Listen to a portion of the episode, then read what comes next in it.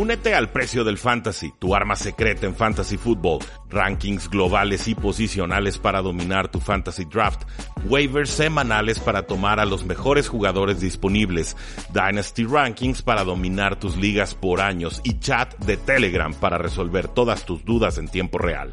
Visita stam.store diagonal precio NFL o da clic al link en este episodio para suscribirte.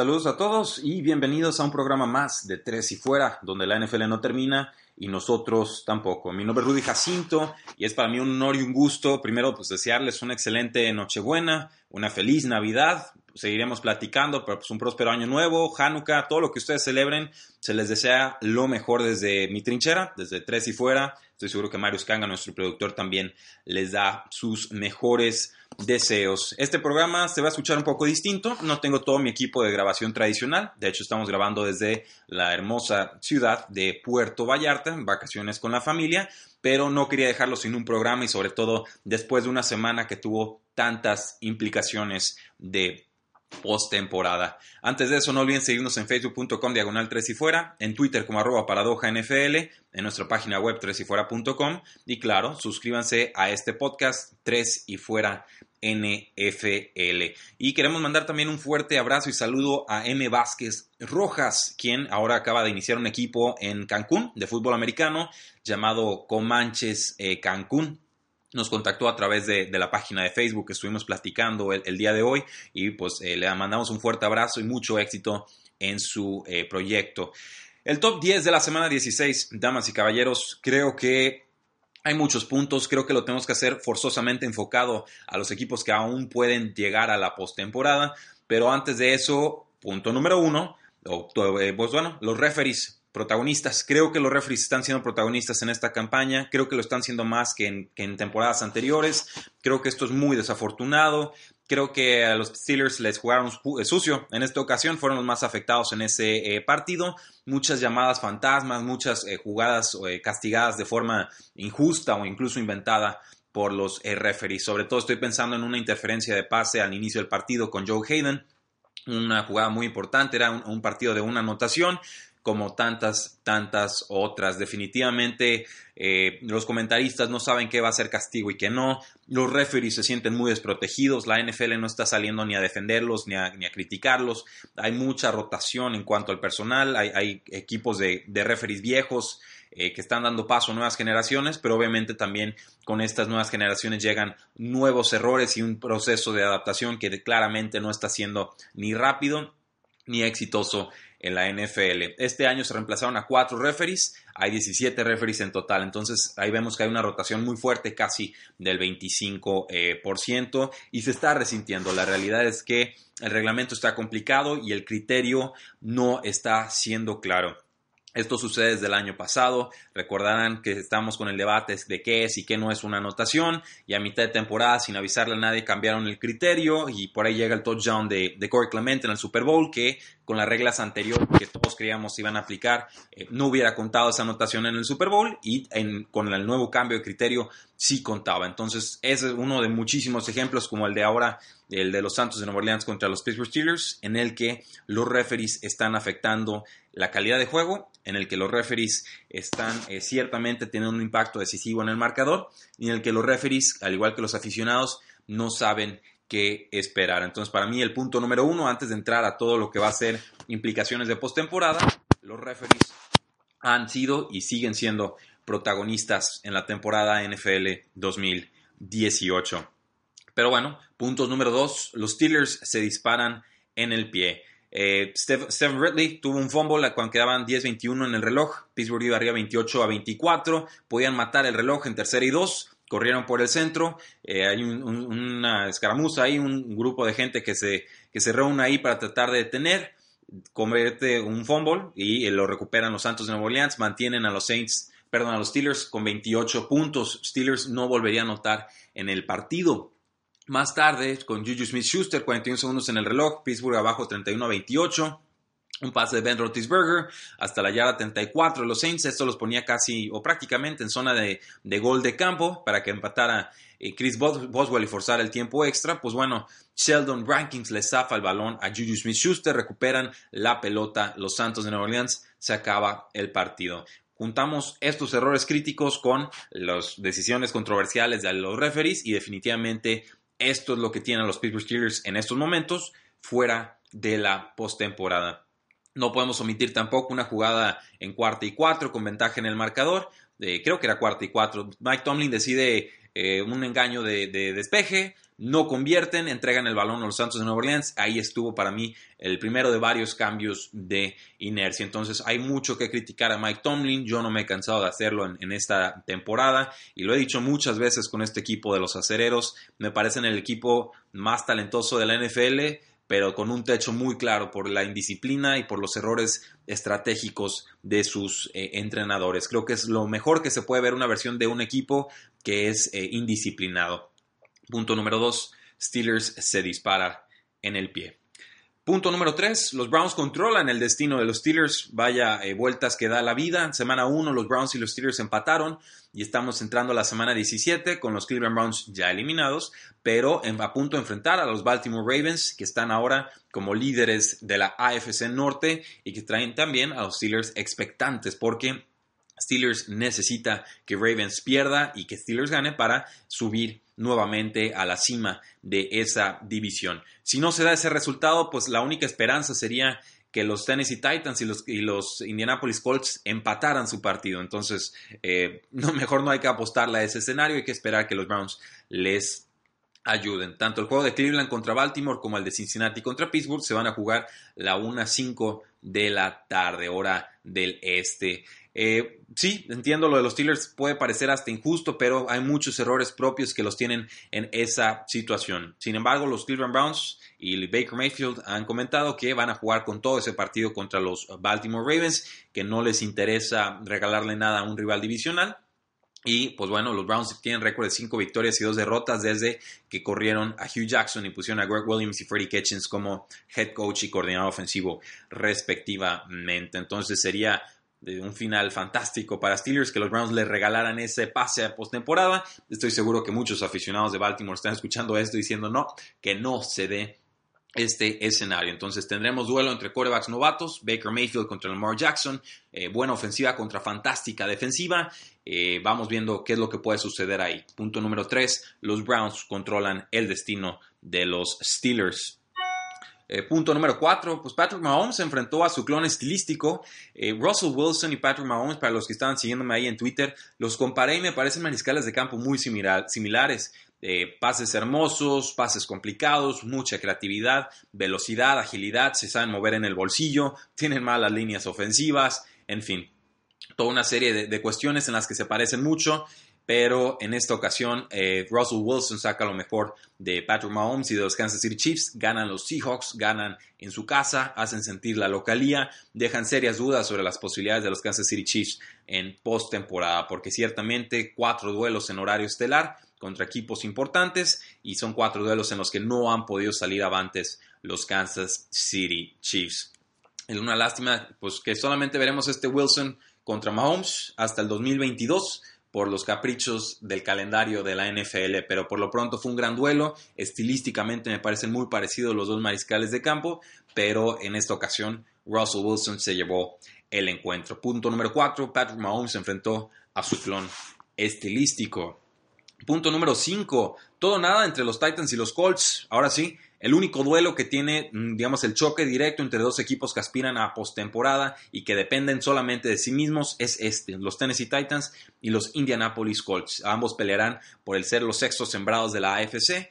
Va a ser el juego del Sunday Night Football, lo mandaron a Flex este, este partido.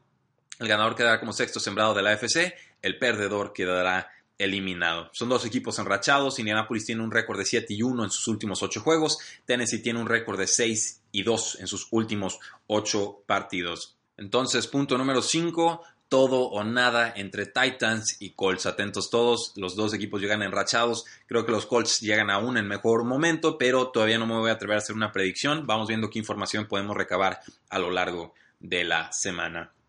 Punto número 6. Eagles y Vikings de la cima de la NFC al último comodín. Qué cosas está dura la pelea por ese último lugar de postemporada en la NFC. El año pasado las Águilas de Filadelfia y los Minnesota Vikings peleaban en la final de la NFC por llegar al Super Bowl. Pues bueno, un año después tenemos a estos dos equipos peleando por el último lugar de postemporada. ¿Cómo quedan los juegos? Arizona se va a enfrentar a Seattle, visitan a Seattle, Filadelfia visita a Washington y Chicago visita a Minnesota. Todos estos juegos se van a realizar a las 4.25 de la tarde, hora del este.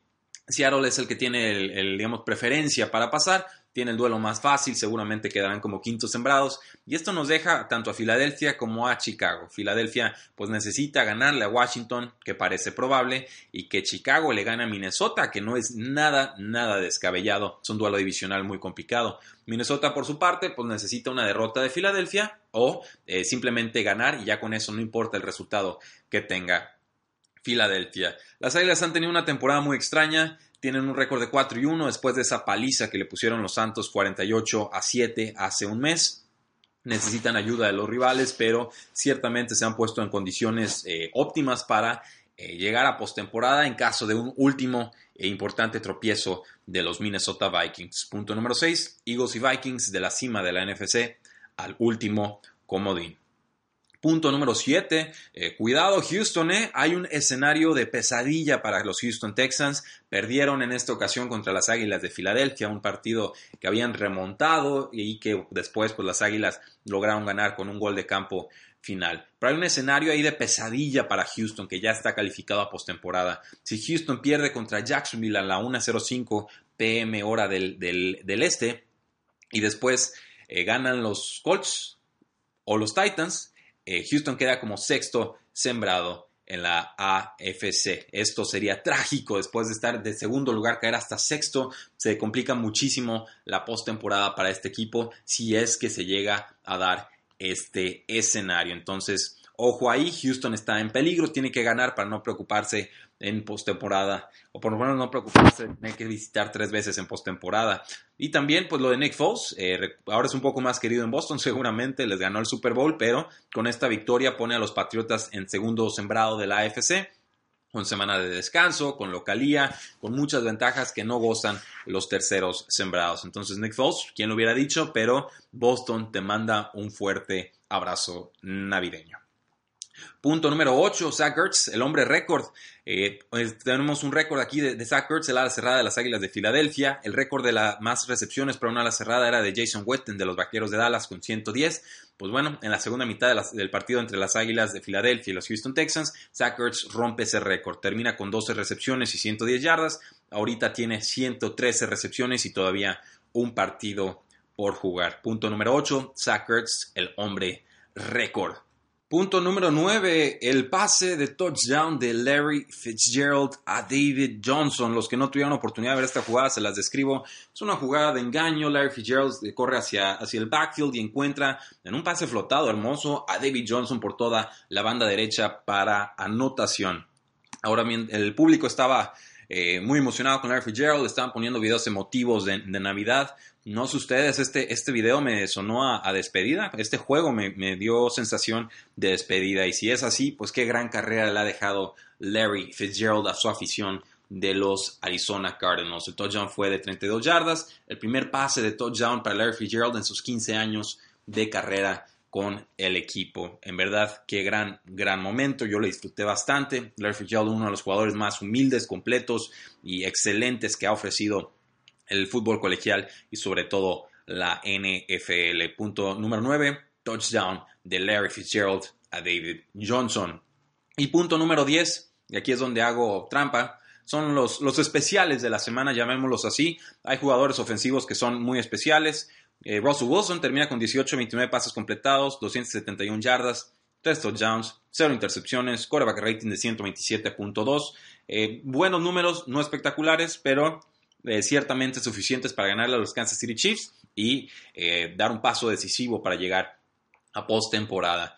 Lo de Nick Foles, el quarterback de las Águilas de Filadelfia, completó un pase de 57 yardas a Nelson Aguilar con Terran Matthew en cobertura perfecta pues aún así consiguió la anotación. Esa jugada 83 yardas eh, permite que las Águilas ganen 23 a 16 en un juego de fútbol americano excelente. Foles completó 22 pases antes del medio tiempo y pues terminó con el día de pasador más importante para un quarterback de las Águilas de Filadelfia. 471 yardas, 35 de 49 pases completados, 4 touchdowns, una intercepción, quarterback rating de 120.4. La explosión de Antonio Brown como receptor de los Pittsburgh Steelers, una dolorosa derrota contra los Santos de Nueva Orleans, pero tuvo su mejor juego de la campaña con 14 recepciones, 185 yardas, 2 touchdowns, una recepción milagrosa en las bandas. Eh, nadie sabe cómo lo hizo, pero parecía que con eso los Steelers iban a por, lo menos poder empatar el eh, partido en cuarta oportunidad. Convierte esta, esta jugada y de ahí en más, pues ya no, ya no tuvo toques de balón. Luego Christian McCaffrey, el corredor de las eh, Panteras de Carolina, es un jugador completísimo, está verdaderamente crecido en comparación del, año pasado. En esta derrota contra los Falcons, 21 toques de balón, 101 yardas, atrapó 12 pases para 76 yardas. O sea, corrió 21 veces, perdón, para 101 yardas y 12 recepciones para 77 yardas. Una lástima que Carolina se esté despedazando porque están desaprovechando una temporada de ensueño de su corredor, Christian eh, McCaffrey. ¿Qué te dicen del linebacker de Baltimore, Patrick Unwasor? Un jugador de tercer año, no seleccionado en el draft, sigue siendo un jugador de impacto con los Ravens. Tuvo un gran partido contra los Chargers, tuvo dos capturas, en una parte clave en ese front seven durísimo que enfrentó Philip Rivers en esta eh, semana. Líder del equipo con nueve tacleadas.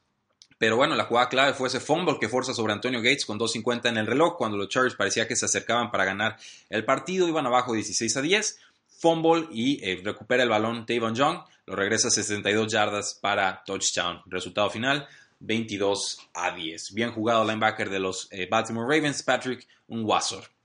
Calais Campbell, el defensive end de los Jacksonville Jaguars, tiene 32 años y despedazó a los Miami Dolphins en esta victoria de los Jacksonville Jaguars 17 a 7 sobre Miami, que deja Miami eliminado de postemporada. Jacksonville permitió apenas 100 yardas y 0 eh, puntos. Bueno, en los últimos 54 minutos eso fue lo que permitieron. 100 yardas y 0 puntos. Campbell terminó con una captura, tres golpes sobre Ryan Tannehill, un fumble forzado y un fumble recuperado. Es increíble lo, duro que jugó para un partido en el que Jacksonville ya no eh, tenía aspiraciones de postemporada. En equipos especiales, pues Michael Dixon, el pateador y, despejador de los Seattle Seahawks, pues bueno, aquí termina con una jugada importante. Sebastián Janikowski se lastima el pie y pues bueno, tuvo que entrar eh, Dixon que con un drop kick hizo eh, una patada importante. Eh, un drop kick de 62 yardas, lo pone, pone el balón en la yarda 3 de los Kansas City Chiefs. Lo tienen que regresar y solo lo hacen hasta la yarda 17. Fue una jugada fantástica, un drop kick que recordó a, a Flutie, a Doug Flutie, pero en esta ocasión era para un kickoff. Andrew Roberts, el regresador de patadas de los New York Jets, el pues, mejor amigo de Larry Fitzgerald, fue nombrado a su primer Pro Bowl este martes pasado y lo justificó este domingo. Los Packers habían anotado para eh, ponerse 14 a 7 en el segundo cuarto contra Nueva Jersey. Pues, bueno, iban atrás en el marcador. Pues Roberts amplía el marcador a 14, la diferencia 14 con un eh, regreso de 99 yardas, ganándole a todo el equipo de kickoff de los Packers para anotación. Una jugada importante. Roberts en esta campaña tiene 79 yardas en un regreso de despeje, 86 yardas y 99 yardas en regresos de kickoff y ha sido el mejor regresador de patadas en todo el fútbol americano, en toda la NFL. Está promediando 14.7 yardas por regreso de despeje y 29.3 yardas por regreso de kickoff. Matt Busher, también el despejador y pateador de los Atlanta Falcons, iban 10 a 10 en el partido. Hizo un kickoff con Kenyon Barner de las Panteras. Barner lo llevó hasta la yarda 30. Parecía que iba a tener un regreso largo. Y boom, que llega Matt Busher y lo, levanta y lo azota contra el piso en la yarda 36. Eh, como si empezara a 100 libras o menos. Los compañeros se volvieron locos y fue una jugada de esas que emocionan. Terminó ganando Atlanta este eh, partido. Con los coaches, pues lo de Bill Belichick, sabemos que es buen coach y, lo que ustedes gusten, quizás el mejor de la historia con los Patriotas de Nueva Inglaterra. Eh, lo de Josh Gordon fue triste, le, termina fallando esa apuesta a, final de temporada regular, pero le ganan a Buffalo, se convierte en el primer coach de la historia en ganar 10 títulos divisionales de forma consecutiva.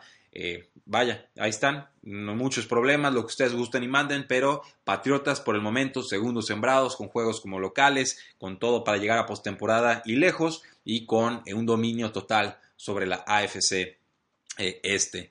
Y por último, Harbaugh va a ser el coach de los Ravens en el 2019. Gana un gran partido contra los eh, Los Angeles Chargers, pero antes había anunciado que Harbaugh va a ser el coach de Ravens en el 2019. Mi pregunta es, ¿y lo será en el 2020? Su contrato expira en el 2019. Va a haber mucho movimiento en la NFL. Cada vez le están ofreciendo más dinero a los entrenadores. Yo no tengo tan claro que Harbaugh sea el coach de los Ravens en el 2020, pero por lo pronto, estabilidad para la franquicia y ver qué tan lejos pueden llegar con esta versión ofensiva tan terrestre y una versión defensiva tan poderosa que están presentando los Ravens en rumbo a la postemporada. ¿Cómo queda entonces la FC y la NFC a modo de cierre? Eh, pues pareciera Kansas City primero, Patriotas segundo, Houston tercero, Baltimore cuarto, Chargers quintos y eh, ver quién gana entre Titans y Colts. Quizás ganen los Colts, todavía no lo voy a predecir, pero bueno, asumamos que Colts queda sexto sembrado. Y luego en la NFC, primer lugar los New Orleans Saints, en segundo los Rams, tercero Chicago, cuarto probablemente Dallas, en quinto seguramente Seattle y ese sexto quedaría entre Minnesota y Águilas de Filadelfia. Por el momento Minnesota sería favorito para pasar a este juego. Serían unos playoffs interesantes, por lo menos en la ronda de comodines estos cuatro juegos de comodines, si se dan, pues serían revanchas de partidos que se dieron en la temporada regular 2018. Tres de ellos, de hecho, se jugarían en el mismo estadio. Entonces, ojo ahí, quizás ya tuvimos playoffs adelantados y no lo sabíamos. Eh, muchísimas gracias por habernos escuchado. Seguimos con nuestra programación eh, tradicional. Va a haber un día eh, complicado el día de mañana, obviamente, Navidad, pero también les vamos a mandar el resumen de la semana. Muchísimas gracias. Disfruten estos días con sus seres queridos. La NFL no termina y nosotros tampoco. Tres y fuera.